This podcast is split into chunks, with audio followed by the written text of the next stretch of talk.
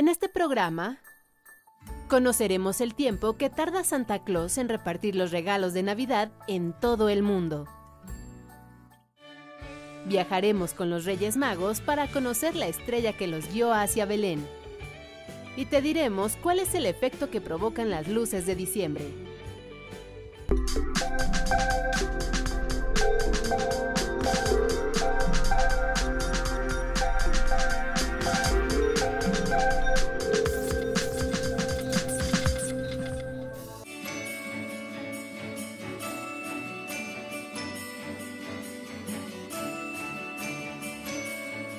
Bienvenidos a Factor Ciencia, soy Lucía Vázquez y en esta ocasión nos encontramos en las instalaciones del Instituto Politécnico Nacional, Unidad Adolfo López Mateos, al norte de la Ciudad de México. Este programa se transmite justo el 24 de diciembre, en plena Nochebuena, por lo que les hemos preparado una emisión muy navideña al estilo Factor Ciencia. Nuestros especialistas nos hablarán de Santa Claus, Reyes Magos, pero también de quinta dimensión, astronomía y hasta los efectos que provoca la contaminación lumínica, que en estos días podemos apreciar por doquier. Así que no se lo pueden perder. Esto es Factor Ciencia. Comenzamos.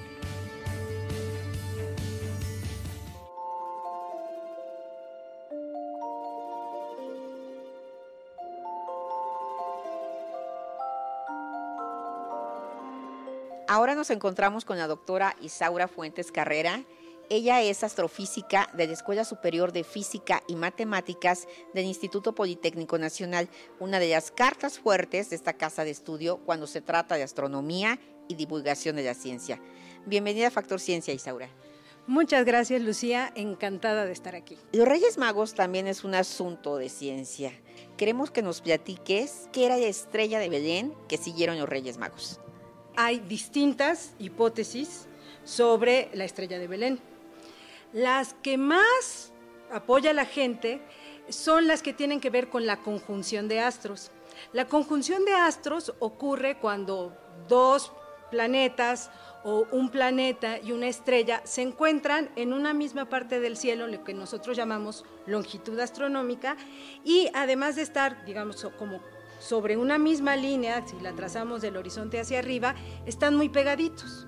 Y lo que se cree es que lo que vieron los Reyes Magos fue la conjunción de Júpiter, se cree que pudo haber sido de Júpiter con la estrella Regulus, que es la estrella más brillante de la constelación de Leo, o bien pudieron haber visto la conjunción también de Júpiter con el planeta Venus.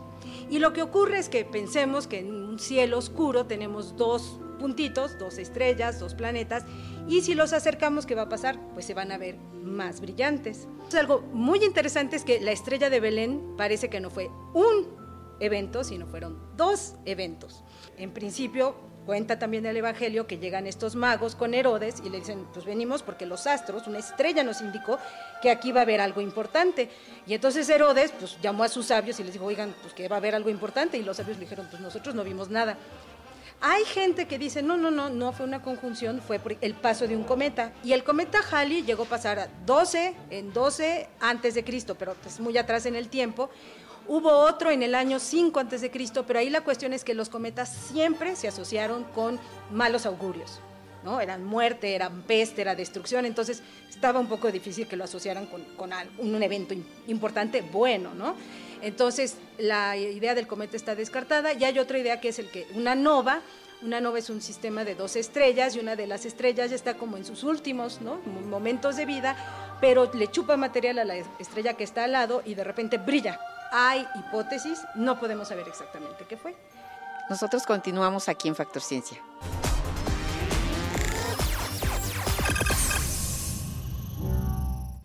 Pues Santa Cruz ahora tiene una tarea inmensa. En una sola noche tiene que entregar millones y millones de regalos para los niños de todo el mundo. ¿Qué te parece si vamos a ver una entrevista del doctor Gerardo Herrera que nos explica cómo a través de la física Santa Claus logra todas las noches del 24 de diciembre llevar los regalos a los niños? Excelente. Santa Claus eh, tiene graves problemas el 24 de diciembre por la noche. Eh, siempre estamos hablando de los problemas que surgen por el crecimiento demográfico. Sabemos ya que existen más de 7 mil millones de personas en el planeta. Eso es un problema en muchos ámbitos, pero también para Santa Claus, que Santa Claus debe distribuir una cantidad enorme de juguetes el 24 en la noche. Es cierto que no es necesario que lo haga para las 7 mil millones de personas, porque solamente un tercio de estas eh, son cristianos y es realmente en el ámbito de la cristiandad donde Santa Claus tiene su, su, eh, área de trabajo. Además, si tomamos 2.400 millones de personas como un tercio de la población del mundo, pues no todos ellos están esperando un regalo en la noche. En realidad lo hacen aquellos niños que son de alrededor de los 8 años. Y entonces estamos hablando de alrededor de probablemente de 300 millones, 400 millones de niños que tienen muy serias expectativas el 24 en la noche. Aquí es importante señalar que eh, pues muchas veces se nos puede olvidar pasar a recoger al niño a la escuela, se nos puede olvidar que había que llevarlo a un, uno u otro curso, o a veces darle las, la merienda. Pero Santa Claus no puede olvidar el 24 en la noche dejar un regalo para un niño. Eso no puede ocurrir.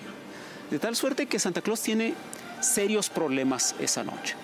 Si uno calcula la cantidad de tiempo que tiene Santa Claus, las 24 horas, si uno calcula, entonces se queda con punto .0002 segundos para repartir cada uno de los regalos. Esto es punto .2 milisegundos por regalo. De tal suerte que Santa Claus debe hacer uso muy probablemente de la quinta dimensión. Eh, en esta quinta dimensión, de la que sabemos muy poco, Santa Claus puede desaparecer y aparecer en diferentes lugares eh, de manera más o menos súbita. Esto nos permite imaginar algunas de las estrategias que puede utilizar Santa Claus para repartir tanto regalo en una sola noche. El mundo en el que vivimos se desarrolla en tres dimensiones espaciales y una temporal. Los físicos acostumbramos decir, pues, que todo lo que observamos son fenómenos inmersos en cuatro dimensiones. Hay un largo, un ancho y una profundidad. Los objetos tienen tres dimensiones y necesitamos tres números para especificarlos. Pero también está el tiempo. El tiempo avanza y se lo puede ver como tal, como una cuarta dimensión. Pero no hay nada que, eh, nos prohíba o que prohíba a la naturaleza de, tener más dimensiones. Eh, los físicos siempre han pensado en más dimensiones, en una quinta o en una sexta dimensión. Ese es uno de los objetos de estudio del Gran Colisionador de Hadrones. El Gran Colisionador de Hadrones es un proyecto gigantesco, de, internacional, de largo aliento, de una gran inversión. Y es un proyecto que se plantea preguntas muy fundamentales, preguntas muy fundamentales sobre la estructura de la materia, sobre lo que nos rodea, cómo está hecho, cómo funciona el universo, pero sobre todo sobre el origen del universo.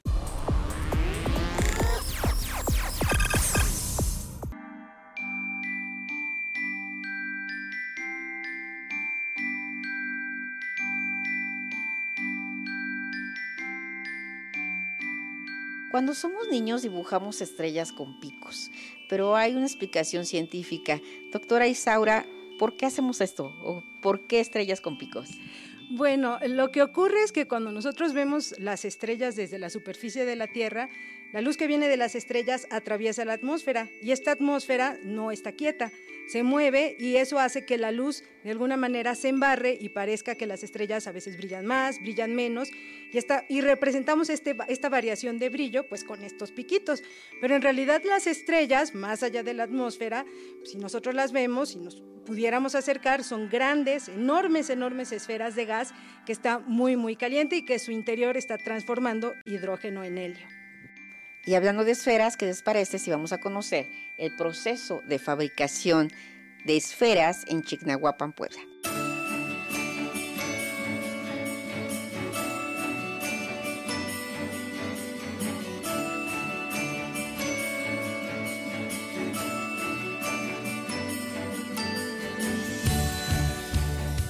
Mire, este es el principio. Es unos tubos de, de vidrio, así como mis compañeros. Son tibios de tubos de vidrio neutro donde se calientan en unos sopletes. Él se llama globeo. Es un soplete donde se calientan en pedacitos bulbos que le decimos. Se toca un bulbo, digamos un pedazo nada más de bulbo, como aquí el compañero, y se le infla y este, se le da vueltas. Al darle vueltas se circula el aire que está dentro y ya se forma el círculo. Sacan diferentes piezas, desde el 0 hasta el 12, en diferentes tipos de calibres también.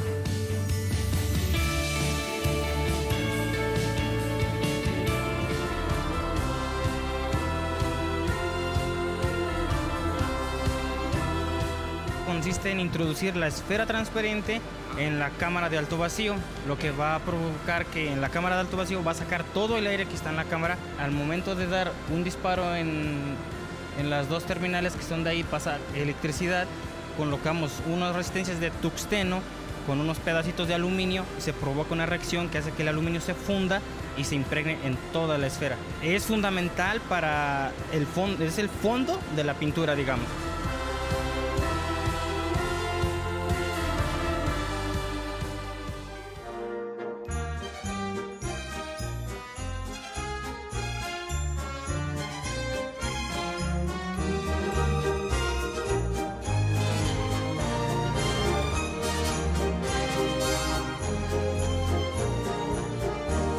La tomas así, la sumerges. La sumerjo.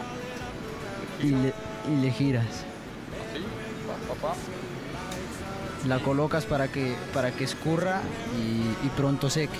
De hecho son dos acabados. Con el metalizado se ve de esta forma y sin metalizar la puedes observar de la forma de allá. Se, se transparenta, pero sí son dos acabados muy diferentes. Y de aquí al decorado. Sí, exacto. Es un acabado, este, se le llama pintura candy. Y la mate, que es como la que puedes observar aquí al frente. Y, y brillante, que es como esta bola del 12. Son tres tonos diferentes, tres tipos diferentes de, de acabado.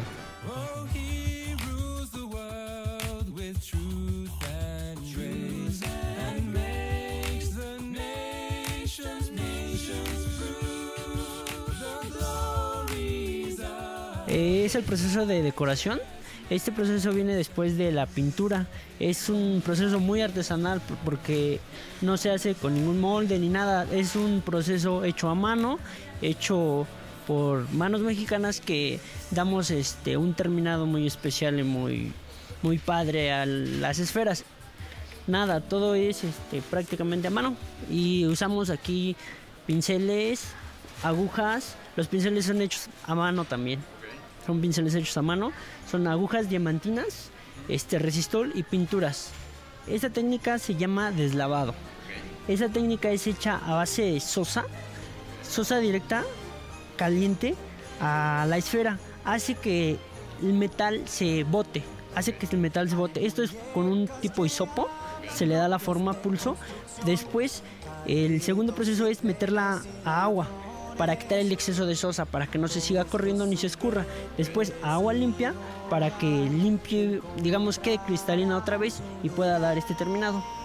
A la venta y a hacer felices a la gente.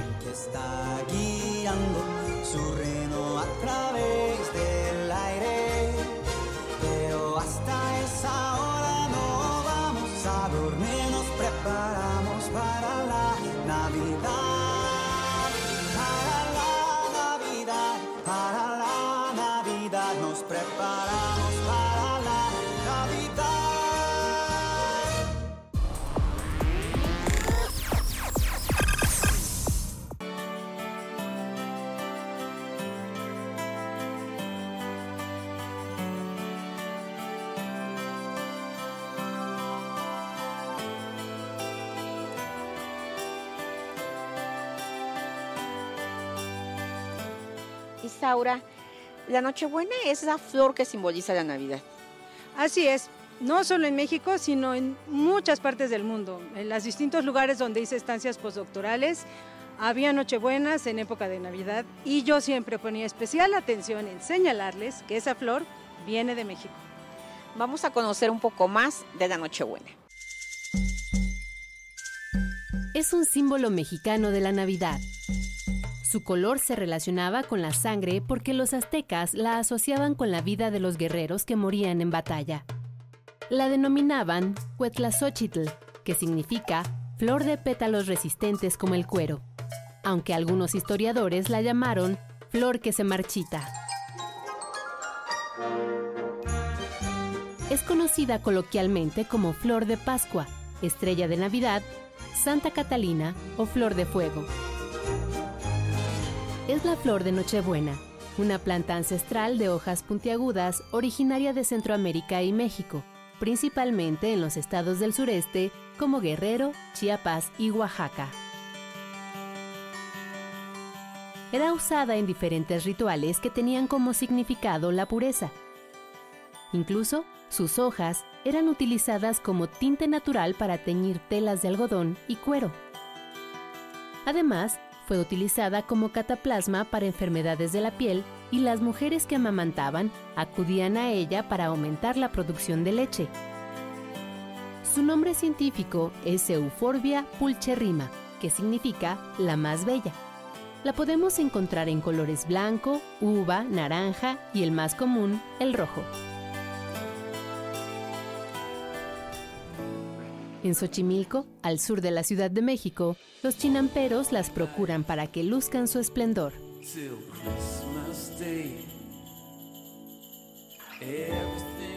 Por regalas, cuidarlas, tener cuidada la planta. Una planta como esta, este se riega cada tercer día. Está la planta así, porque es el abono que le echamos cada tercer día. Que esté manteniendo, por ejemplo, como nosotros, porque nosotros salimos de la casa, desayunamos. Luego la comida. En la tarde la cena. Esta es la planta igual. Porque si no le damos de comer este abono como elemento, pues tampoco la planta no crece, no se pone bonita. La cuetlazóchitl, como le llamaban los pueblos originarios, puede formar desde un arbusto de unos cuantos centímetros hasta un árbol de 3 metros de altura. Su proceso es largo. Se cultivan desde mayo y se cosechan entre noviembre y diciembre para iluminar las fiestas decembrinas. Porque se acerca la Navidad, se acerca, digamos, Santa Claus, ¿no? Digamos, ya es ya, empezando de noviembre a diciembre, pues ya es pura fiesta. Ya vienen las posadas, ya compran sus platitas, compran sus pinos. En 1899 debutó como adorno navideño en el Vaticano y a partir de ese momento, esta flor tan mexicana como el nopal se ganó hoja a hoja un espacio en esta festividad cristiana.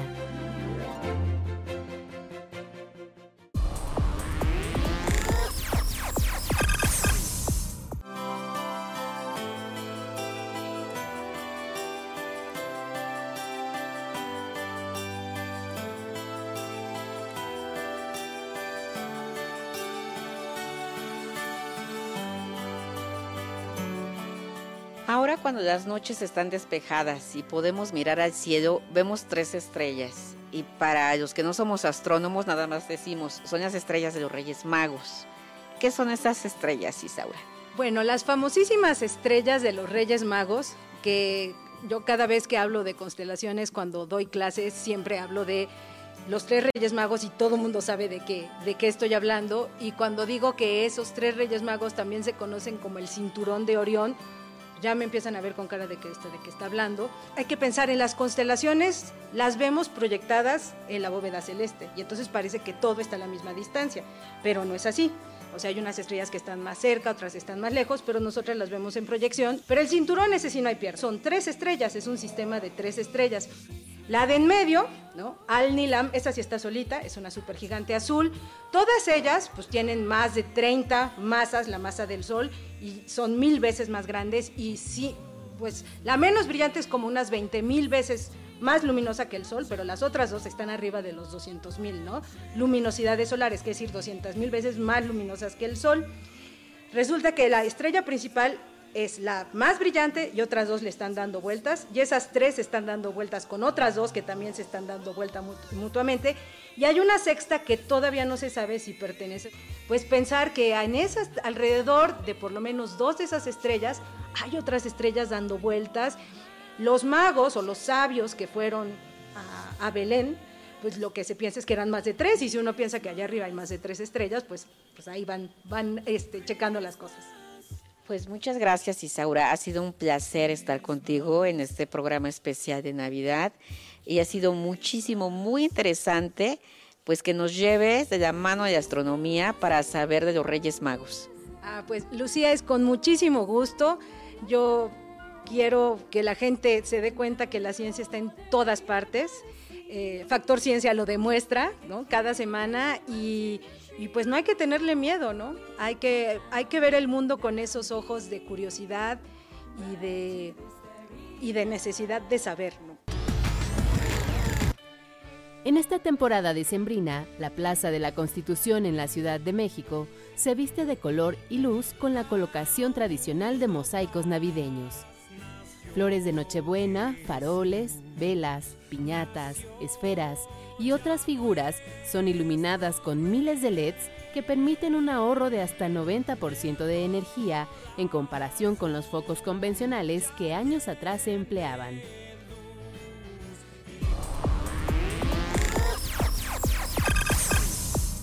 Los jardines reales de Kew en Londres son de los espacios botánicos más impresionantes para visitar.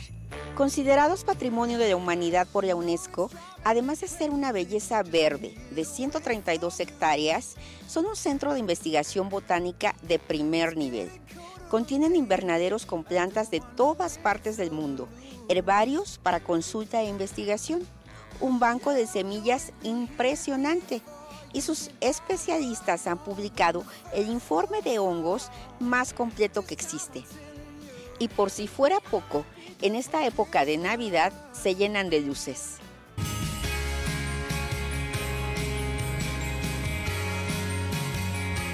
Son destellos de la temporada que acompañan una de las colecciones botánicas más afamadas del mundo. Los Jardines Reales de Kew, al suroeste de Londres, en el Reino Unido. En sus 120 hectáreas se colocaron un millón de luces LED que brindan una nueva personalidad a este histórico lugar. Uh, Christmas at Kew is in its uh, sixth year. Uh, this year is, of course, bigger and better than ever before. Um, every year we come up with something new, so this is a fantastic kind of uh, garden of lasers that you can walk through, which is, I think, really, really magical. And then um, loads and loads of lights, uh, over a million lights in total, and the trail just gets kind of bigger and busier, and uh, the music gets better every year as well, so it's wonderful.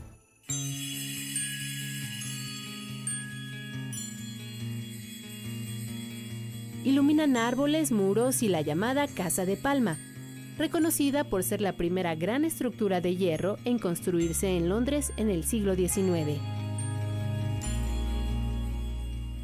Luces que acompañan los altos senderos. It's very much about us taking the built and natural environment for Kew, be it the landscape, the trees, the vistas or the buildings, and creating those installations. un despliegue de diseño, sonido e iluminación que acompañará a las festividades de los Jardines Reales de Kew en Londres hasta el próximo 5 de enero.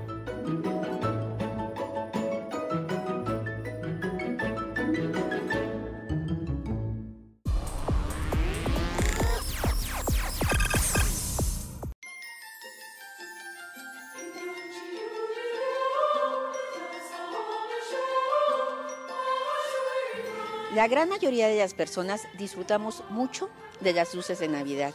Sin embargo, el exceso de luz artificial en intensidad y duración ha provocado lo que se llama contaminación lumínica, afectando seriamente al planeta, plantas, animales y por supuesto a nosotros mismos.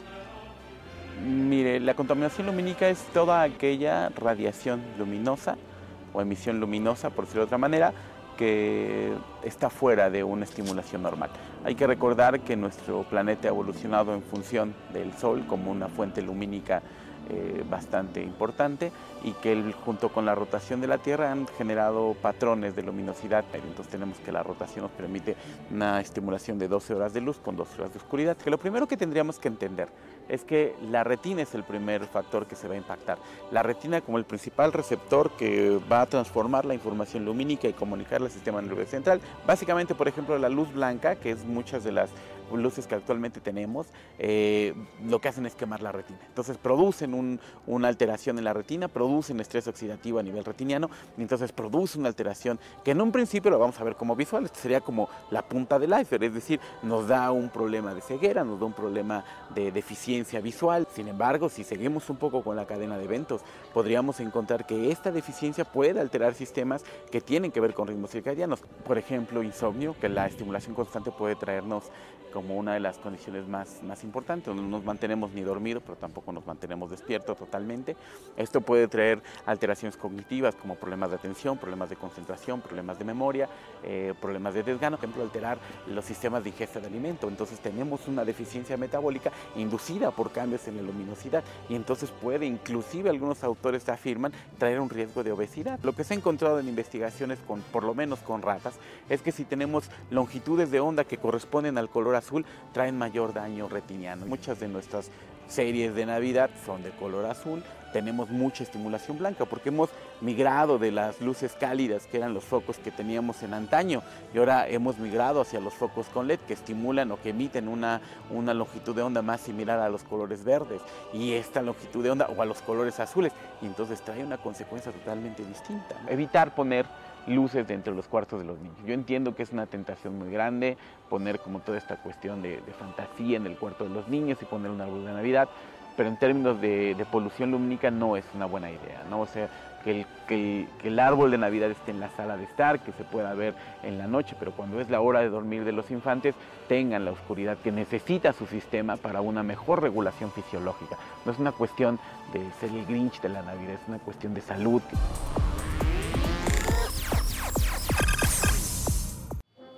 Espero que hayan disfrutado de este programa realizado en las instalaciones del Instituto Politécnico Nacional en Zacatenco, al norte de la Ciudad de México. Recuerden que pueden seguirnos a través de Facebook, Twitter, visitar nuestro portal o descargar cualquiera de nuestros contenidos a través de iTunes. Recuerden que nosotros seguimos investigando lo que ocurre en el mundo de la ciencia y la tecnología para llevarlo hasta sus pantallas. Esta vez no queremos despedirnos sin antes decirles que todos los que hacemos Factor Ciencia les deseamos una muy, muy feliz Navidad. Yo soy Lucía Vázquez. Hasta la próxima.